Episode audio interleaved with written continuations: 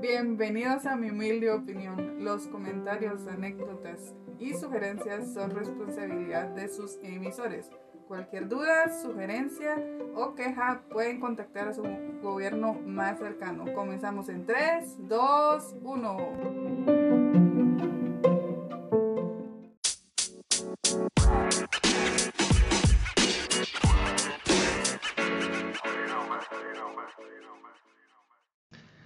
Bienvenidos de nuevo a este su podcast de confianza de misioneros mormones. Gracias por su confianza, por seguirnos oyendo. Gracias por seguir aquí a pesar de que no se han decepcionado de mí y de este material. Hoy les traigo a un personaje, personaje de la escena musical de Guatemala. Ella es, ella es lo más grande que puede haber, no de estatura, sino de... Perdón, eh, tú 1,60... Así, tú 1,60 se compensa con el amor que tenés dentro de tu corazón. Maestra de música, directora en, una institución musical, Susi Roldán. Bienvenida al podcast gracias, Eddie, gracias por tomarme en cuenta realmente esta actividad tan bonita. He escuchado tus, tus otros podcasts y realmente son bien interesantes, son divertidos y me alegra mucho ser parte de eso y apoyar. Gracias, gracias. Me, maestra de música, ¿verdad? Así es, maestra de música, profesora de enseñanza media. Ah, puchis, Y hago pupusas. Y hago pupusas y, garnachas. Mamá de dos hijos. Así es. uno es músico, otro le gusta la... músico profesional y el otro que le gusta la, la pintura. Y tu esposo es músico. Y él es músico profesional también, o sea, esta casa es rodeada de música todo el tiempo. Irónicamente no está sonando música ahorita. Tener música de fondo. Ah, Mozart, Bach, Beethoven, Bach, o qué sé yo, Wisin y Andel, algo así. Ay, te fuiste. ¿A dónde? Nada, no tiras. ¿Cómo te va? Bien, ¿cómo estás? Pues bien, ahí en medio de pandemia, pues tratando la manera de salir adelante, ¿verdad? Porque está jodida la situación. Hay situaciones muy jodidas, vos. Sí. Hay situaciones muy jodidas. Eh, para el público que nos escucha, eh, como ellos, ellos viven de la música, ¿verdad? Tú y tu familia vivís de la música y pandemia, pues lo primero que se eliminó fueron las artes, la escena. Sí, la verdad nos ha pegado duro. A nosotros en esta área nos ha dado duro, pero tenemos que seguir adelante, ¿verdad? Porque ¿qué le vamos a hacer? Virtual. Clases virtuales, tanto mi esposo como yo mi hijo estudiando su licenciatura en música virtual también, porque nos tocó adaptarnos. Pero tu hijo estaba en México. Regresó a Guatemala y sigue estudiando virtualmente. Sí, siguió con sus clases virtuales. Y, irónicamente, México ya está en semáforo en verde. Puchis. Ya se va para México otra vez. Oh, no sé cómo lo lograron, pero ya están en mm. verde y a él ya se va y eh, empiezan con clases eh, híbridas. Mitad y mitad. Exacto. Yo tenía un amigo que era híbrido, pero no porque... era otro rollo. La cosa es de qué. Va. Em, vamos al tema. ¿Tú fuiste misionera hace cuántos años? Uy, ya perdí la cuenta. Ok, 93, no. 94, imagínate hace cuántos. No, no queremos que la gente sepa cuántos años tenés. no, no, ni voy a decir a Pero, a, pero a los cuántos años te fuiste. No, no, no te vale. Pecado, no, okay. pecado. Las misioneras se van de 21 regularmente. Ajá. ¿Tú te fuiste de 21 o después? Eh, poquito después. Poquito después, ok me estabas contando que tu familia toda es misionera, en teoría, hermanos misioneros. Exacto, antes de mí se fueron dos de mis hermanos y una hermana. La única que no fue fue porque se casó antes. O sea que tu familia toda es miembro de la iglesia. Sí, todos. Papá, mamá, primos y demás familia. Exacto. Bueno, primos algunos. ¿Y tenés primos misioneros? Eh, sí, tuve algunos primos misioneros. Actualmente ya no, ya mm. prácticamente todas las camadas ya salieron. Ah, puchi, sos, sos chucho para que seas camado. sí, para la comida, sí, un poco. Sí, un y entiendo que te gusta mucho tener misioneros aquí en tu casa. Ah, sí, es parte o de... Antes, que se podía.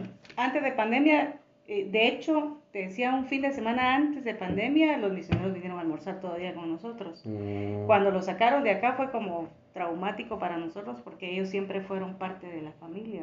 ¿Dónde, ¿Dónde fuiste misionera? El Salvador Oeste. Oeste es el que está pegado a Guatemala. Sí, exacto. De Aguachapán hasta San Salvador. Aguachapán Área es ahí la frontera. Sí, de hecho estuve en Aguachapán. Eh, te digo, sentía como que no había salido realmente de Guatemala porque hay muchas cosas ahí medio. Frijoles negros y cosas así. No, frijoles negros sí no, solo frijol colorado, hecho con manteca. Ajá, es que es con manteca. Sí, eh, al principio la adaptación de la comida fue pero difícil, pero ahí sí que se Pero tan rico que es, o sea, ok, yo estuve en Honduras y en cierta oportunidad fui a un lugar que se llama Copán Ruinas Ajá, y ahí venden frijoles negros, o sea, venden Sí. colorados y también venden negros y te venden los frijolitos y todo así, los huevitos con mantequilla, no con manteca así. y ya tiene un poquito más de guate. Ajá. Pero en Aguachapán es lo contrario, está, tiene más del Salvador que de Sí, Guatemala. Sí. Y esa Pero fue tu primer área. cerca y ves los letreros de Guatemala, decís, Ah, sí. cerquita como para. Sí, así tú en la, tú en la frontera viendo para Guate, ¿será que se darán cuenta si no amanezco aquí? Que. Ay, ay, ay. Wow, me contaste que te costó la comida, entonces quiere decir que Aguachapán fue tu primer área. Fíjate que fue mi segunda área, pero en la primera solo estuve un mes. ¿Un mes y medio o un mes? No, un mes, exacto. Un mes exacto. Allá en aquellos años noventas. De- ya puedo decir ese tipo de historias. Ah, hace muchos En la década de los noventas. Ay, qué horror, ya estoy De, vieja. ¿De cuántas semanas eran los cambios o transiciones? Fíjate o, que o cómo era? recuerdo que era por meses. Era, era cada mes el cambio. Ah. Y el área donde más duré fueron seis meses. Seis meses. Seis meses. Ah. Y empecé gradualmente con el calor porque me hacía mal el calor, yo era alérgica. Por eso me cambiaron al el primer mes, porque llegué a Nahuizalco y había mucho calor. Nahuizalco. Ajá. No es algo como calor. donde hay nahua- nahuilones o no. sí, también. Sí. Nahuizalco. Sí, ¿Dónde queda eso? ¿Geográficamente cerca del San Salvador o No, no, no. en el sur? Está cerca, es de la frontera, te estoy hablando como de una hora y media más o menos. Bueno, que para Salvador una hora y media es casi llegar del otro lado. es tan Sí, chiquito El Salvador. Cerca, sí, está súper cerca todo. Yo conocí San Salvador y San Salvador de la Frontera está como a tres horas y mucho dos. ¿Dos horas y media? Sí, es súper cerca. Sí, más o menos dos horas y media, Ujú. súper cerca. Te recorres casi todo el país como en tres horas. Va, estabas en Nahuizalco. Había mucho calor. Mucho calor. Entonces, cuando le comenté al presidente que me estaba dando dolores de cabeza, me pasó para, para Huachapán, que es un Ah. poquito más fresco. ¿va? Tampoco Pero es chela. Entre comillas, entre comillas fresco, ¿va? pero comparado a, a Nahuizalco, sí es un poquito más fresco. Va. Y después de ahí a dónde te fuiste. Después de. Está bajando libros ahorita. Ese ratoncito en la cabeza está. 30 años ahí, pobre. Espérame, voy a Ah, sacar mis fotos. Sí, sí, cabal. Ah, no, no crean si no nos dejaban tomar fotos. Ah, ¿por qué? Al Por la, por la guerrilla, fotos, ¿ok? Pero después nos prohibieron tomar fotos porque había muchos asaltos. Ah. Era una rodera horrible. Mira, es que tú te fuiste en una época que en Salvador estaba sufriendo mucho por las pandillas. Fíjate que sí, y lo que pasa es que acababan de firmar la, la paz.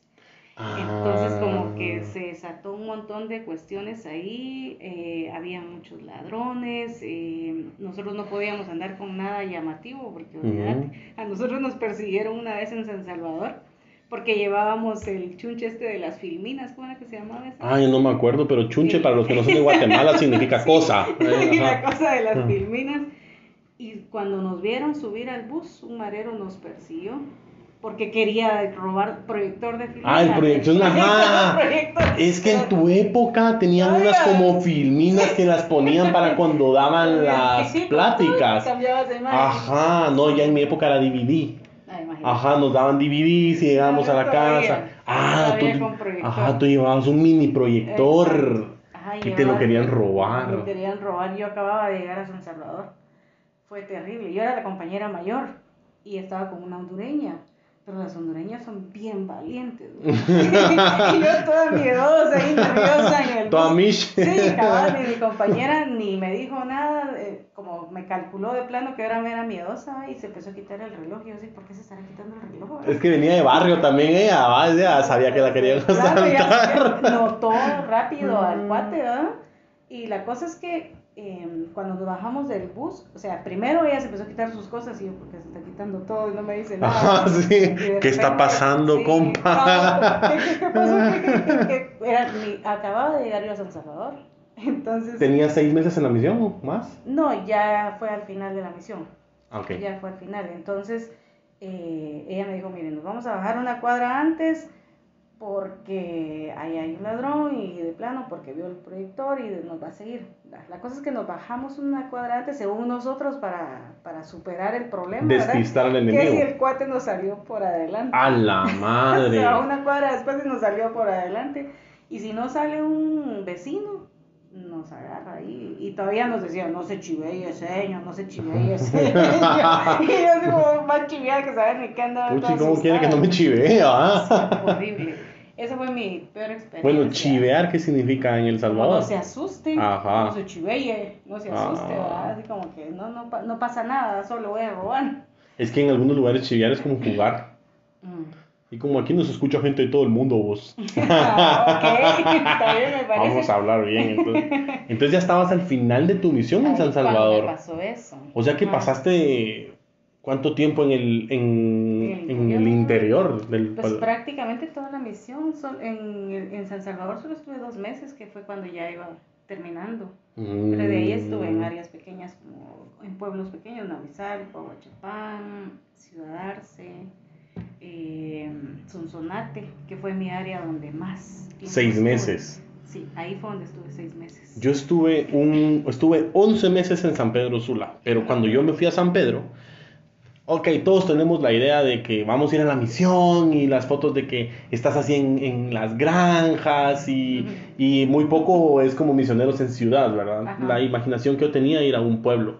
Y cuando fui a la misión y me topo con que me asignan San Pedro Sula en la mera ciudad, yo me sentía como muy triste porque yo quería probar que era el campo, que era ir a comer tortillas recién hechas del comal y Ah, cosas más así. bonito que eso. Va. Y, le, y, y digo yo, ay, yo me quiero ir a- al interior. Mano, a los 11 meses me fui al interior y nunca regresé a San Pedro. Y cuando estaba en el interior decía, ay, yo quiero estar en San Pedro. Así me pasaba. No, no pasa así cuando llueve, ay, ¿por qué llueve? Y cuando hay calor, ay, ¿por qué no llueve? Va. Entonces tú estabas en el interior. Ahora mi Ajá. pregunta va hacia lo siguiente. Para ti la misión sí fue lo que tú esperabas que fuera. O sea, cuando tú estabas antes de la misión, te imaginabas e idealizabas la misión. Y cuando llegaste a la misión, ¿fue lo que esperabas? Es que fíjate que cuando ves a los misioneros, tú los ves que sonríen y que andan bien alegres de un lado para otro y, y uno dice, ah, verdad, qué bonito ser misionero. Qué bonito Pero- estar feliz todo el tiempo, dice uno, ajá. Pero cuando llegas es otra realidad. Ah, Ahí sí, es te das totalmente un diferente. carotazo, pero terrible porque es un trabajo bajo presión y ah, es tremendo. Trabajar bajo el sol no es tan fácil. Sí. No, y yo parecía testigo de Jehová, mano. Yo tenía Mano. que ir con mi sombrilla ahí para todos lados y todo el mundo se, se burlaban de mí porque yo con mi sombrillita era una característica de otras religiones, ¿verdad? No, ¿Y no qué onda? ¿Pero por qué andabas Por el bendito sol, que me daba dolor de Ah. cabeza y a- alergia y terrible. A la madre. Sí, no, a mí me llevó la fregada. Yo me acuerdo que en un, en un área de en un área de Honduras, Santa Bárbara, eh, fue mi cuarta área, Santa Bárbara, estaba súper lejos de Honduras, de San, de San Pedro, perdón, y yo metía las bolsas con agua al freezer y salían así piedra, mano, piedra, y mi mochila tenía un espacio aquí atrás en la espalda para meter como bolsitas, y ahí metía media hora y el agua estaba tibia, te lo juro, como que la hubiera metido al micro, era súper caliente. Pero Santa Bárbara tenía la particularidad que en invierno y en las tardes hacía frío, pero donde decidía hacer calor, esa babosa reventaba el calor también, mano. Pero yo sí no usaba sombrilla. No. Me hubiera sido Y bien raro sí, mi papá sombrilla. y mi mamá me dijeron, porque yo también me salía mucho sarpullido con el sol y el calor, Ujú. y me decían, vos usas sombrilla aunque te dé vergüenza. ¿Qué? No. ¿Qué? Yo no tenía tu Antes valor, vos. Ajá, sí, no, pero vos tu valor, mano, para andar con Ah, sombrilla. ¿tuve qué? Y los Me 18 tocó. meses. Sí, todo el tiempo. De verdad. Sí, tocó porque era terrible el sol. Me hacía, me hacía mucho daño. Mm. Ha hecho todavía. pues. ¿Sufriste alguna vez algún, una descompensación muy seria por el calor? Fíjate que solamente eran los dolores de cabeza que me daban siempre. Por la ¿verdad? insolación. Exactamente. y todo el tiempo andábamos con, con agua, entonces eso ayudaba. Pero realmente como que casi morir por el calor, no, tampoco, ¿verdad? Pero sí. Y yo sí conocí el de que se desmayaban en San Pedro. Pero gringuitos. eso ya. Ah, bueno. Sí, a los gringuitos, que los gringuitos, ciertamente No hace calor. Hace calor en Estados. Unidos, pero ellos están en aires acondicionados, en su casa, a la escuela. Pero ir a San Pedro Sula, a caminar bajo esas montañas, esos cerros. imagino, qué horror. Sí. No, sí, qué complicado. No, no fue tan así. No fue tan así realmente. ¿Cuántas compañeras tuviste? Ay, seis, si no estoy mal, tuve seis compañeras. Eso quiere decir que fueron como dos meses por cada compañera. O tres, dos meses y Por ahí. Por ahí, dos meses más o menos. ¿Y entrenaste? Sí. ¿Cuántas Entrené misioneras? Una nada más. Una. Que ya, Ay, no, que ya qué tenía 11 meses en la pena. misión. No miento, miento. ¿Cómo puedes entrenar a alguien que fueron 11 tres, meses? Fueron tres. Espérate, una que ya tenía 11 meses y no había modo que subiera. El presidente me la mandó a, a- a repararla. ¿va? Porque estaba Así vaya, ni que fuera, Sí, ni que fuera carro. sí, y le A levantó el capó y sus... Sí, Ay, no, presidente, yo creo que el radiador ya no le sirve a esta usted. Mejor mándela para su casa porque esta ya no tiene reparación. Sí, ya no jala. Sí. A las 11 meses ya le 11 faltaban meses, 7 para regresar. No subía y no subía, pero era porque realmente no quería, pues no tenía ganas. Te llevaste mal con ella. Fíjate que no, me llevé mal con otra que ya tiene- que fue mi compañera mayor, fue mi tercera compañera.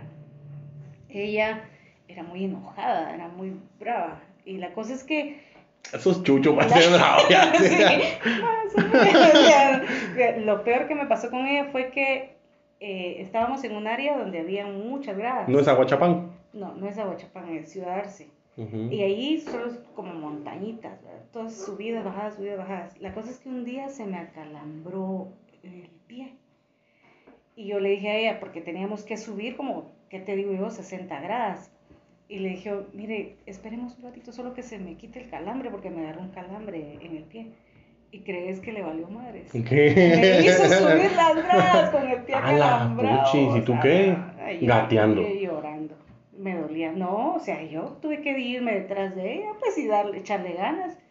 Y ¿Y qué pasó de... con tu calambre? Pues eh, se me fue quitando como me iba. Cuando ya no sentís la pierna ya no te duele. Así.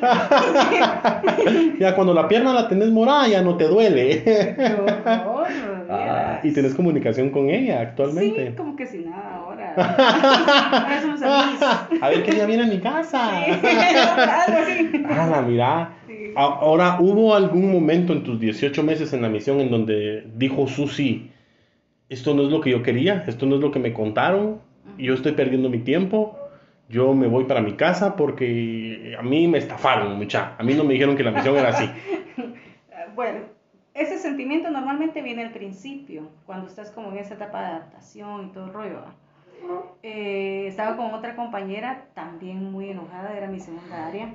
Tenía fama de ser como sargento en la misión y todo el rollo. Entonces, No es la compañera con la que estábamos hablando, la- no, es otra. es otra. Era muy enojada, pero al final paré yo más enojada que ella. Ah, puchis. Mi carácter resultó siendo más fuerte que el de ella. La cosa es que estoy- estaba en esa época de adaptación y que la comida y todo ese rollo y me empecé a enfermar mucho del estómago por la grasa y todo eso, ¿verdad? Y sí hubo una noche en que te digo yo que era como la medianoche, tal vez me levanté y toda eh, deprimida y dije, no, hoy sí ya me voy a mi casa. Ah, ¿de Agarré- verdad? Sí, agarré, no me recuerdo qué. ¿Y cuánto tiempo agarré. tenías? Tenía como dos meses y medio. Ah, eso sí fue en Aguachapán. Sí, eso sí fue en Nueva Chapán, como dos meses y medio, agarré una bolsa, creo yo que agarré, y yo mi muñeco que andaba cargando la misión. Era como la medianoche, imagínate. La cosa es que me agarró el drama.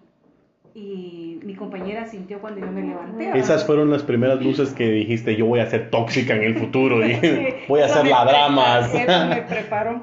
sí. Ay. Fíjate, pero... ¿Y qué te dijo tu compa? Pero cuando mi compañera vio que yo estaba así como que llorando y que ya, ya me quiero ir y todo el rollo, me empezó a hablar, ¿verdad? Y llamó a los ¿A medianoche? A medianoche. Mano, qué a drama, en serio. Eso sí fue súper drama. Drama Queen, la reina del drama. ahí Y estabas tiempo. llorando tú. Ah, sí, llorando horrible. Ya me quiero ir a mi casa, me quiero ir, me quiero ir. ¿va? La cosa es que me habló, llegaron los, los líderes de zona. eh, A A medianoche. medianoche llegaron los líderes de zona, me llamó el presidente, hermana de León, ¿qué está pasando? Le conté, ¿verdad? Que no me sentía bien, que estaba desanimada, que me quería ir y todo el rollo. La cosa es que tuve una entrevista y el asunto Coco Wash. pasó, y seguí hasta el final. 18 meses. Sí. Hubo ese, ese momento fue un parteaguas en tu vida, en tu misión, o sea, hubo un antes y un después de esa experiencia. O, o como que todavía, o sea, lo que pasa es que yo tuve una oportunidad en la que yo me quise regresar a casa y me quedé. O sea, los que me conocen saben que mi familia tiene años en la iglesia. Es más, en mi, en mi rutina stand-up tengo un chiste de por qué mi familia es tan vieja en la iglesia, ¿verdad? 50 y la madre de años en la iglesia, Ah. mano. Entonces, para mí regresarme a la casa antes de los dos meses, de los dos años, mano, culturalmente Ah, hubiera sí, destrozado a mi familia, vamos. Y cuando yo pensé en regresarme, mi compa me dijo, no, que no sé qué, Coco Wash, la- me decido quedar.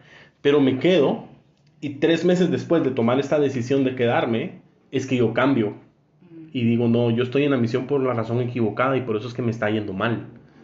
Y digo, no, yo tengo que cambiar mi percepción de la misión y cuando hago este cambio tres meses después de haber tomado esta decisión de quedarme, es que la misión empieza a funcionar.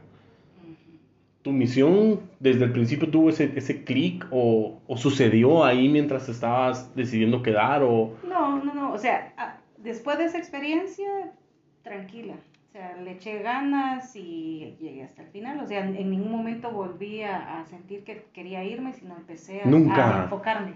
No, ya no me volvió a pasar. Ah. Me enfoqué y... Una vez pero bien hecha. Ah, algo el drama. valió la pena el drama. Sí, valió la pena el drama porque a partir de ahí como que ya mi visión cambió y dije, no, yo tengo Hubieras que guardado tu valiente. peluche. No, Hubiera significado mucho. Sí, el peluche Mm. hubiera sido como que el recuerdo de ese Ajá, momento. hubiera ¿verdad? sido Pero muy chilero. Fíjate que creo que se lo regalé a alguien, a algún niño cuando, cuando estuve en el área. Uno, uno olvida muchas cosas. Sí, sin Hay duda. muchos pequeños detalles de la misión Sí, que no, se pierden. imagínate yo con el tiempo que tengo de haber regresado ya. Ay, hombre, destinos. Ya con el no, de hecho ya lo dije al principio, pero no lo vayas a repetir. Mira, no es que este segmento de que estoy entrevistando es que estoy entrevistando a gente de la tercera edad. Sí me son mentiras, son mentiras. Pero yo voy para allá también. Sí, porque ya tenés las dos vacunas. Eso quiere decir que tenés el riesgo de la tercera edad. Sí. Qué Ay. Dios, va. Sí. Terminando ya para empezar a- a- a cerrar, atar los cabos. Ahora viéndolo de aquí, del 2021 para atrás, ya tenés hijos, ya tenés esposo, ya pasaste todas las experiencias que pasaste después de la misión, ya te casaste y todo. Estamos en el COVID, ahorita estamos en el COVID. ¿Consideras que esta situación en donde tú me dijiste al principio del podcast, estábamos pasándola mal por ser músicos? Y que la música y la escena fue lo primero que se eliminó en Guate y, lo- y fue lo último que se abrió. Todavía ni siquiera está abierta al No, está 100%. no. ¿Consideras que la misión te ayudó o si ahorita lo ves para atrás, consideras que la misión pudo ser una herramienta para haber superado este proceso? Uy, definitivamente. Fíjate que yo la verdad, yo siento que a pesar de todos los años que han pasado, todo lo que aprendí en la misión sigue vivo. Como sigue ahí recordándome que tengo que ser valiente, recordándome que puedo ser capaz de superar todo lo que se venga. Eh, desarrollé muchas habilidades durante la misión, eh, la paciencia, por ejemplo.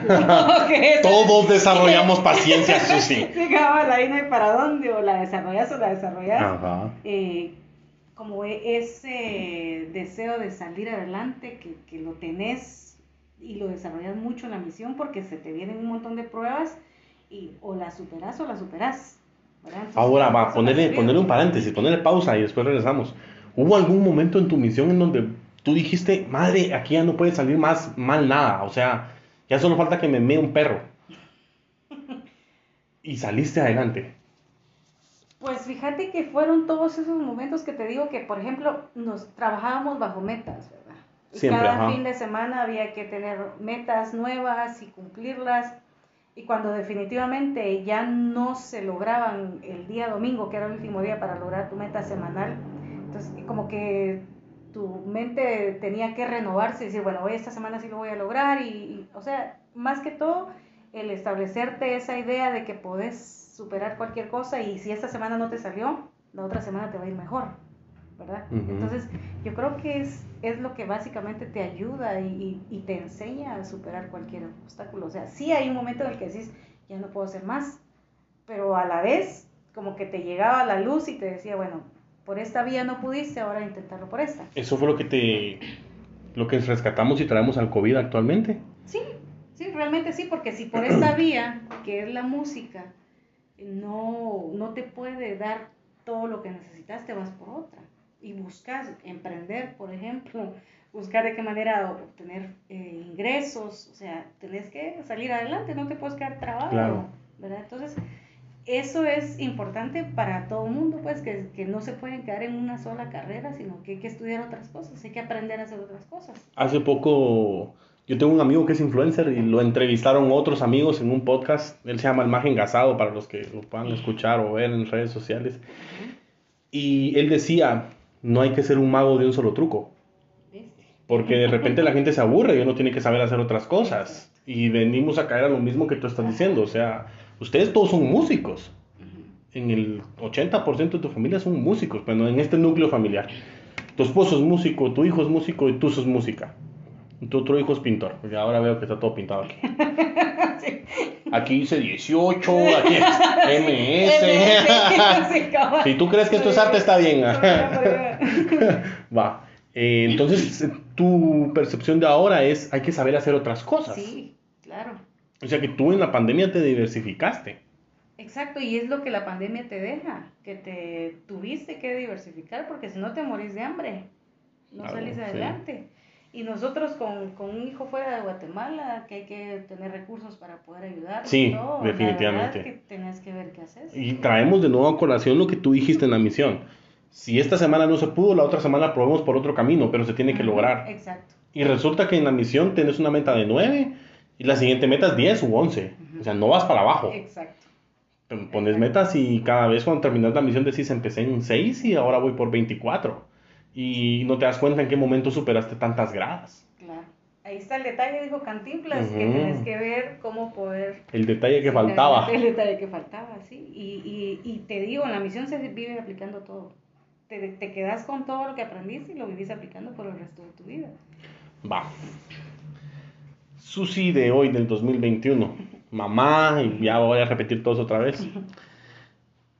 Si hoy tuvieras aquí sentado en esta mesa a dos personas, una que ya va para la misión, está a semanas de irse a la misión, y la otra que no ha tomado la decisión, pero está pensando en ir, pero no ha tomado la decisión, ¿qué consejo les darías a esas dos personas? El, al que ya está, que ya se va, que se prepare, que sea valiente, que, que, que se mentalice. Que se lo va a llevar la gran diabla, va a ser sufrido, lo, lo van a maltratar, lo van a, qué sé yo, porque me pasó también. Va a tener malos compañeros con los que no se va a llevar bien, pero que siga adelante, que puede superar cualquier, cualquier obstáculo y principalmente con fe y con, con una visión puesta en lo que realmente quiere hacer. Y el otro, pues que se enfoque más que todo en orar y orar, en pedirle apoyo a, a los cielos, ¿verdad? Porque de otra manera no se puede tomar una decisión así. Es una decisión importante, eso La sí. verdad es trascendental, Sí. porque te digo, te marca, te marca para Sí. toda la vida. Para bien o para mal. Exacto. Eso sucede. Las personas que se van a la fuerza resultan ser marcadas un poquito para mal y las personas que se van con un deseo sincero para bien. claro. Sucede. Por eso es que te tenés que ir porque realmente lo querés hacer. Claro, Te definitivo. vas a la fuerza, vas a ir a tronar. Yo le digo a la gente, y muchas veces me regañaron en la iglesia porque yo le decía, mano, si no se quiere ir, que no se vaya, ahí déjalo. Déjalo, no le pares bola, hombre. Más te picas vos el hígado porque el otro no se va a ir y mientras más no fregas, menos se va. Ahí déjalo, no hay ningún problema. Y la gente, no, es que vos ya no sos un buen mormón. Ah. Pensá lo que querás. Después de que regresé a la misión lo pensaba así. Porque mientras, antes de irme a la misión, la gente me decía, te tienes que ir porque tu abuelo y que... no-". Y era como, me fui, Presión social. yo me fui un 80% porque me tenía que ir un 20%, un 15% porque ya me habían comprado el boleto y todo lo demás, y un 5% porque yo decía, sí, me voy a ir a la misión. Lo bueno Yo es que te quiero. arrepentiste en el En camino. el camino, pero no era el chiste, vamos. El chiste es aprovechar el Sí, tiempo desde el no, principio. Fijo, fijo, es que si te vas a la fuerza no funciona. no vas a disfrutarlo. Mira, yo disfruté todo, o sea, sí, me la pasé mal porque me la pasé mal, pero me disfruté todo. Es que, y lo que pasa es que cuando todos, la- todos la pasamos mal, Susi, todos. Sí, Pero cuando regresas el cassette, el resumen es bueno. El resumen es muy alegre, ya la experiencia del asalto no es triste, sino que ya es, Es ah, la vieras, ajá, es como, y nos asaltaron, y es, pero ¿por qué te da risa eso? Ah, Me caí en un hormiguero. a la madre. Mira, en ese momento estaba tan enojada porque andábamos en Aguachapán, era, era una, un, una- un área así resbalosa y, y nosotros usábamos de las faldas aquellas que llegaban hasta el piso, ¿verdad? Que cuando la gente nos veía pasar decía, van las que barren las Ah, calles. la gran- porque eran bien largas las. Judías ortodoxas. No, ese tipo. La cosa es que me caí y como mi falda era enorme, yo ni cuenta me di que se me subieron un montón de hormigas. A la Y madre. mira, cuando yo me levanto. La hermana Roldán quitándose el vestido a media calle. Pero ¿sabes cuál fue la- lo, lo peor? Que mi compañera en lugar de ayudarme se estaba socando de la risa. ¡A la Entonces, digo, madre! la gran puchica. Y eso fue lo que a mí me molestó, ¿verdad? Que yo estaba... Puya, hermana de. Puchica, hermano, ayúdame. Y sacudiéndome y gri- gritando y brincando, ¿verdad? con tal que se me cayeran las hormigas. Pero Es la danza de la lluvia, dijiste tú. Cuando llegamos a la casa donde la hermana que comíamos, la, mi compañera seguía socándose de la risa y le contó a la hermanita, mira, se cayó la hermana de León. ¿Y tú? Y yo, ¿Cómo la- la gran madre. Pero al final, cuando lo recordás... Da risa. Da risa. Así me pasó a mí. Da risa.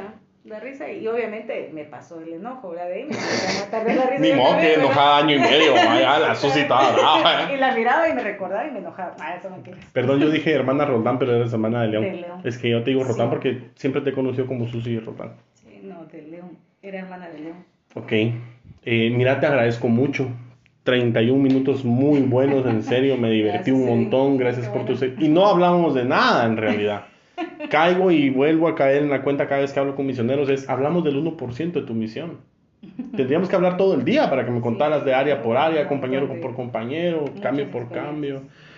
Quiero agradecerte públicamente que lo poco que sé de música, que para mí es un montón, es gracias a ti y a tu esposo quienes me ayudaron a mí en- cuando yo tenía el deseo de, de aprender música, tú me enseñaste el- empíricamente o lo que sea, pero lo aprendí. Pueden seguirte en redes sociales y encontrarte como Susi Roldán, Susi de León. Susi de León en Facebook. En Facebook. ¿Tienes Instagram? Sí. Fíjate que sí, también como Susi de León. Ok, ahí pueden encontrar también a su hijo, a su esposo, que son músicos profesionales o boístas del Ujú. Conservatorio Nacional de. Guatemala. Orquesta Sinfónica Nacional. Eh, yo que tu esposo tiene una carrera larguísima con el oboe, pueden ahí también seguirlo a él y Y gracias. Si quieren estudiar Susi. música, aprovechando para hacer promoción. Ajá, sí. si Pueden contactarme. música, Pueden, pueden buscar una página en, en el Facebook, Diplomado ACNM, fin de semana. Ah, ese es el conservatorio. Sí, el conservatorio, Sí. clases de- en fin de semana. Para Ok. los que tienen trabajo. Para los que son de Guatemala. Eh, fíjate que como estamos en virtual, Ah, se puede. aplicar en Ok, cualquier lado, sí, prácticamente. Y excelente. estamos Susi. casi a punto de entrar a exámenes de admisión, por si quieren. Ay, a rato quiero estudiar yo bajo con ustedes. Ya dentro de dos semanas estamos en admisiones, Bueno. ahí busquen la página. ahí Tú tocas estamos. piano, ¿verdad?